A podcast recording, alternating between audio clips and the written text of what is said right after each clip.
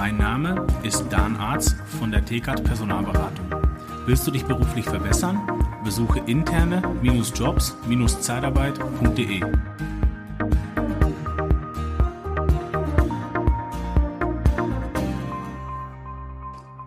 Ja, willkommen beim Podcast Liebe Zeitarbeit. Schön, dass du wieder eingeschaltet hast.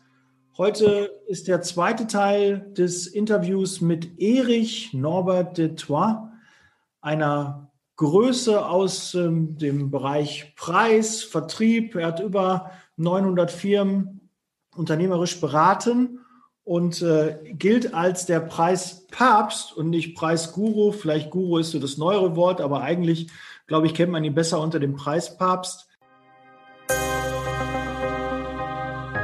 Liebe Zeitarbeit, der Podcast mit Daniel Müller.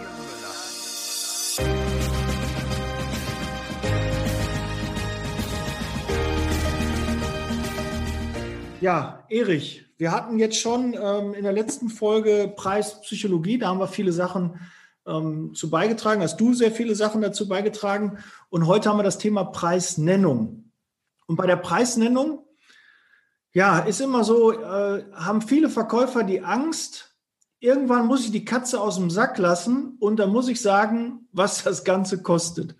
Was kannst du da entgegnen? Wie kann man sich vielleicht die Angst nehmen? Wie steigt man am besten ein? Oder was muss man vorbereiten, bevor es zum Preis geht vielleicht? Mhm. Ja, wenn du heute mal in die Landschaft schaust und guckst, wie werden heute Preise angeboten, dann kann es sein, dass du sowieso was bekommst. 15 Tage Marokko, vier Sterne reisen, aber oben drüber gleich, hey,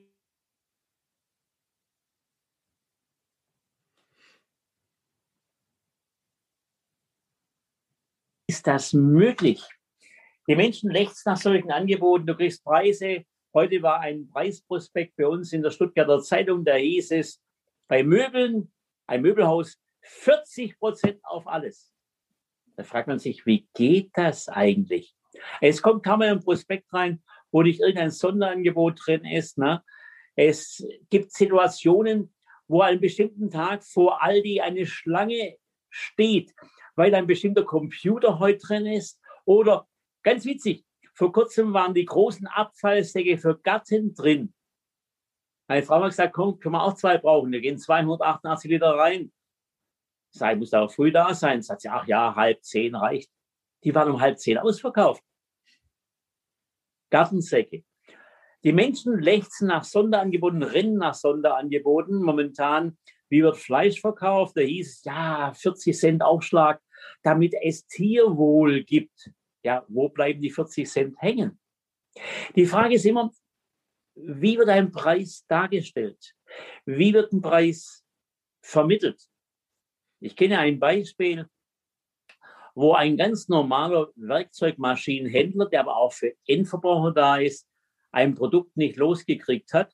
Da hat er einfach mit einer krakeligen Handschrift ein neues Preisschild davor gestellt. Zum Original seither zum Original seid ihr im Weiß, aber kragelige Schrift. Und zack, das Produkt war weg. Oder mehrere, die im Regal waren. Weil der Verbraucher sich dann sagt, hey, das ist noch nicht mal ein computergesetztes Preisthema. Der hat sich wahrscheinlich vertan. Schnell zugreifen, bevor es weg ist. Ja. Der Preis, wie er übermittelt wird, entscheidet, ob der Kunde kauft oder nicht kauft. Dabei gibt es natürlich denjenigen, der sagt, was billiges taugt nichts, der sofort in fünf Sterne, sieben Sterne Qualität hineingeht und sagt, drunter kaufe ich nicht. Der dann sagt, ein Auto unter 100.000, das kann nicht sein. Ein anderer schämt sich, dass er sagen muss, ich habe einen Hyundai, der hat nur 9.950 gekostet. Was ist das, was mich bewegt zu kaufen? Es gibt Menschen, die sind da völlig resistent, die sagen mir sowieso egal, was es kostet. Oder andere sagen, ich muss da jeden Cent umdrehen.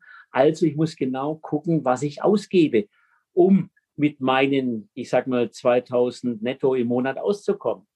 Deswegen musst du das relativ sehen. Es gibt auch eine Fernsehsendung, wo jemand zeigt, wie, welche Yacht er fährt und die goldenen Wasserhähne und so weiter. Geist. Man muss immer relativ sehen, was man bekommt und was man bezahlt. So, deswegen, lass uns mal an die grundsätzliche Thema gehen. Der Kunde ruft an, will den Preis wissen. Für, jetzt gehe ich mal in eure, in eure Branche rein, die ich so ein bisschen kenne. Der Kunde sagt, ich brauche drei Produktionshelfer. Die müssen im Prinzip nur Ware vom Lager holen, die Ware an das Band bringen und ordentlich ans Band bringen und äh, gesteifelt ans Band bringen. Ich brauche drei Produktionshelfer. Äh, die brauche ich kommende Woche. Habt ihr welche? Und jetzt kann man sagen, ja, die haben wir, müssen wir gucken, Moment, Dispo, Dispo, Dispo. Ja, die könnten wir freikriegen. Der Kunde fragt, was kosten die? Ja, sagt man, die Kosten, äh, die sind nicht ganz billig. Ja, tut mir schrecklich leid. Es sind sehr erfahrene Menschen. Die sind schon seit sieben Jahren bei mir. Tut mir leid, aber wir müssen da schon, ähm, ja, also 54,80 Euro verlangen. Was sagt der Kunde? 54,80, ihr seid ja bekloppt. Die kriege ich woanders für 38 Euro. Was lässt sich da machen? Ja, bedauere, äh, wir haben da noch, ja, wir können noch, und ich sage das natürlich nicht, wir holen noch ein paar vom Arbeitsamt. Und jetzt ist das Preisgespräch kaputt, allein schon, wie er es gesagt hat. Mhm. Nun sage ich nicht, dass das der richtige Preis ist. Ich habe so einen Preis noch nie kalkuliert. Der Preis ist fiktiv jetzt erwähnt. Jetzt gehe ich nochmal ran ins Thema. Der Kunde sagt, ich brauche drei Produktionshelfer. Und ich sage ja, gern. Mal gucken, ja, kommende Woche könnten die einsatzbereit sein. Es ist heute Donnerstag. Wenn ich heute schon Bescheid weiß, dann kann ich disponieren, dass die am Dienstag da sind. Oder brauchen Sie es schon am Montag?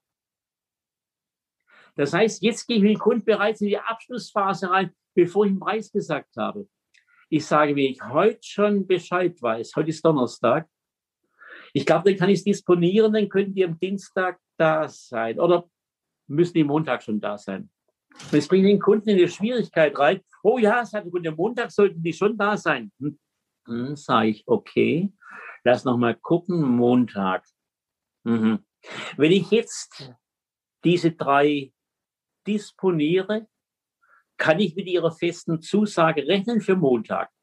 Ja, ja, sagt der Kunde, aber es kommt darauf an, was es kostet, was die kosten. Und ich sage, Herr Kunde, das sind sehr erfahrene Leute, die bekommen Sie pro Stunde für 54,80. Eine Frage am Montagmorgen, reicht es, wenn die um halb acht da sind oder sollen sie früher da sein? Das heißt, ich warte nicht auf das Signal, der Preis stimmt. Achtung doch mal, der Preis ist fiktiv, der muss nicht stimmen, gell?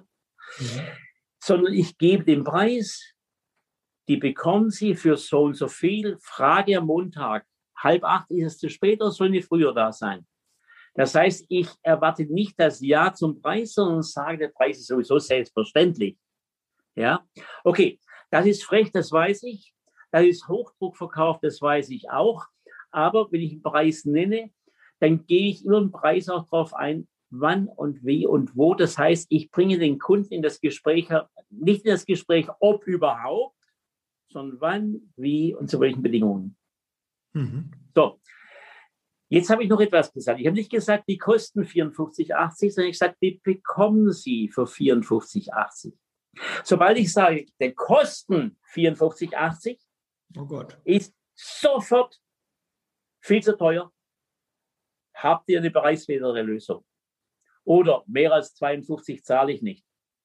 Wenn ich aber sage, Sie bekommen die für 44,80, dann habe ich allein im Bekommen ein wichtiges Motiv angesprochen, nämlich den Besitztrieb. Ich spreche mit einem Wort den Besitztrieb an. Und wenn ich Besitztrieb angesprochen habe, ist die Wahrscheinlichkeit der Ablehnung geringer. Die ist immer noch möglich, gar keine Frage. Aber sie ist geringer. Denn Habsucht ist Besitztrieb.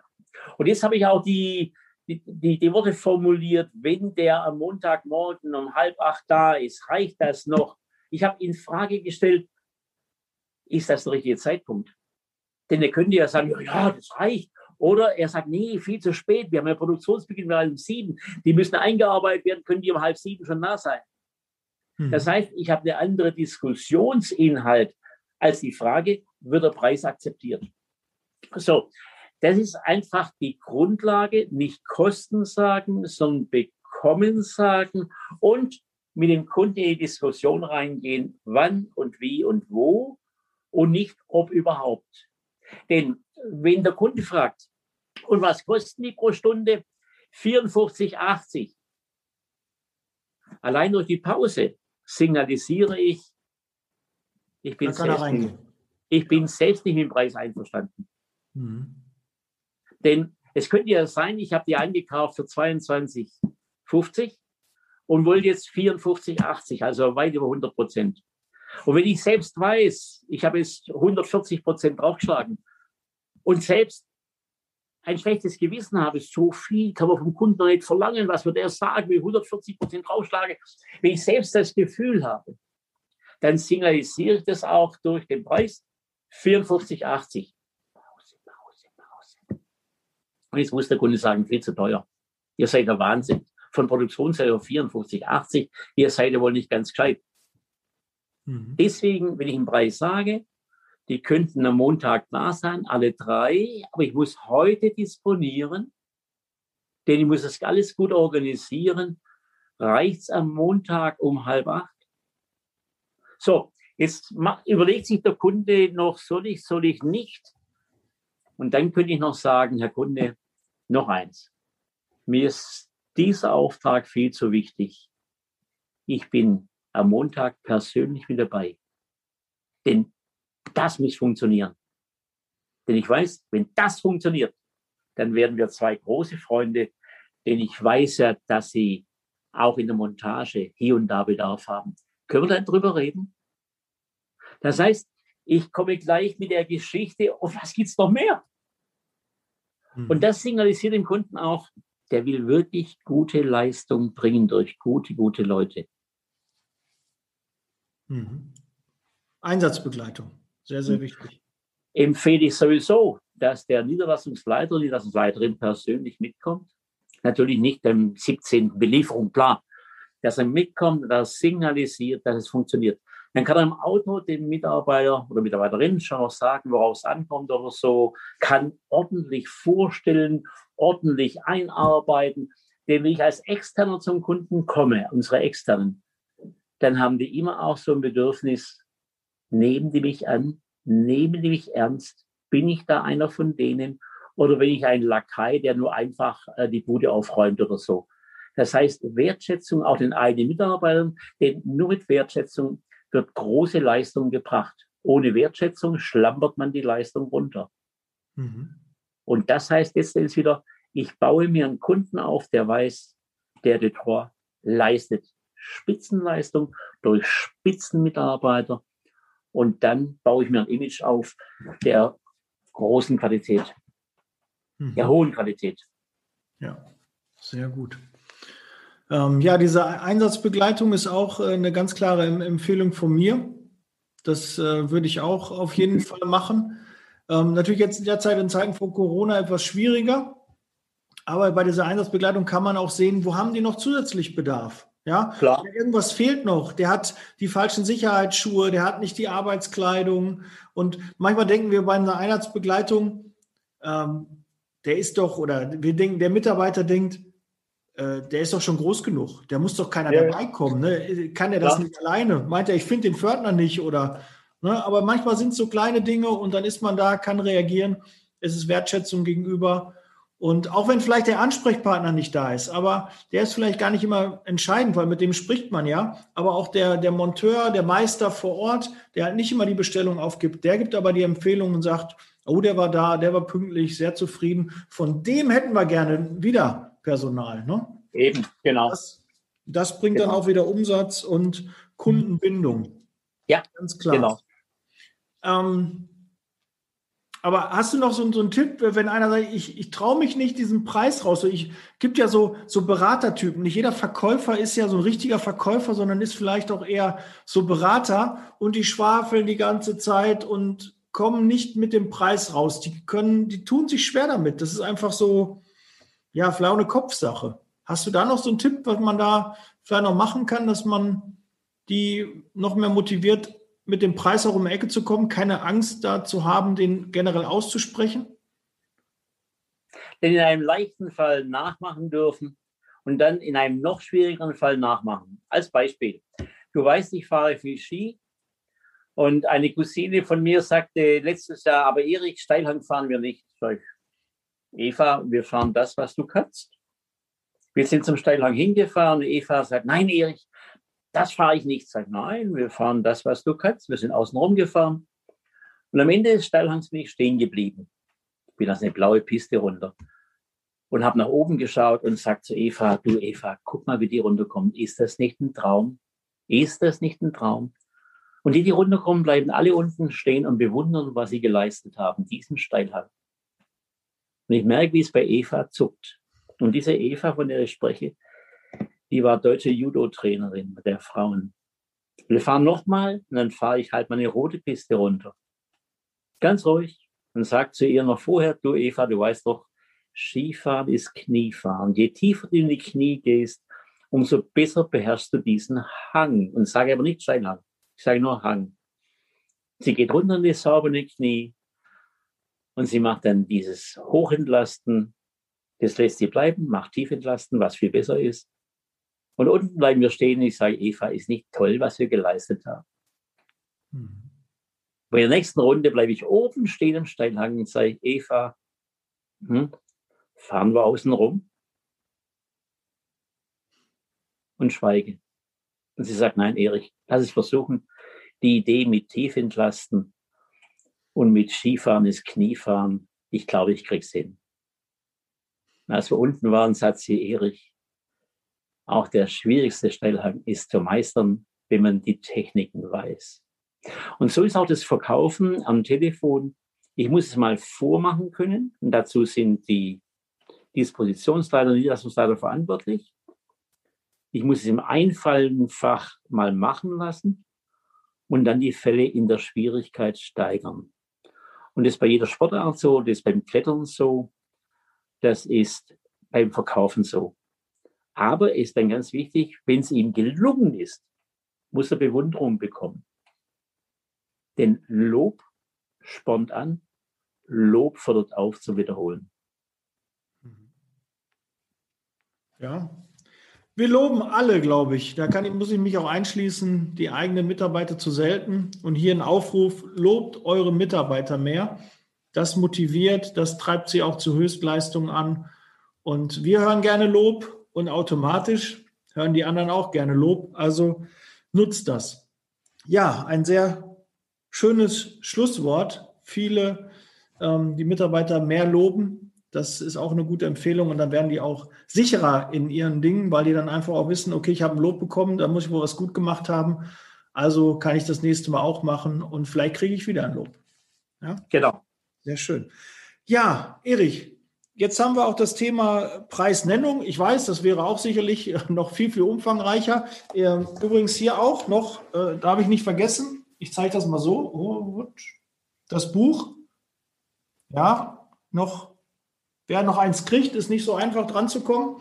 Ich bin froh, dass ich noch eins bekommen habe. Geht, ähm, ist das Preisbuch von dir, ne? Ja.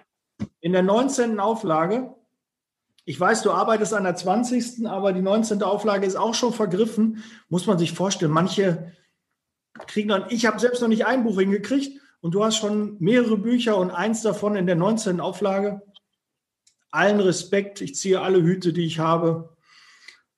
Wahnsinn. Jetzt kann man sich so ein bisschen mal vorstellen, was du in den letzten Jahren alles so auf den Weg gebracht hast. Irre. Sehr, sehr schön.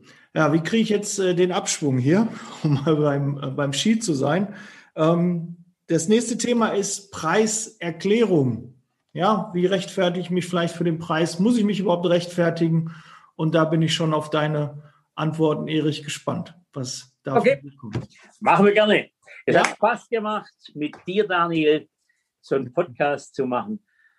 Auch schön, dass wir es per Video machen. Es ist wirklich toll, weil wir kennen uns nicht so lange. Aber ich habe relativ schnell die Sympathie zu, zu, dir gefunden. Unter anderem auch durch den Dirk Kräuter, der gesagt hat, du, ich habe es gemacht, weil der Daniel halt ein netter Kerl ist. Also, alles Gute weiterhin. Vielen Dank dafür. Bis. Ja. Wir sind raus jetzt, Leasing Baby. Ciao. Der Podcast wird unterstützt von der TCAT Personalberatung, ihrem Spezialisten, wenn es um die Besetzung von internen Stellen in der Personaldienstleistung geht.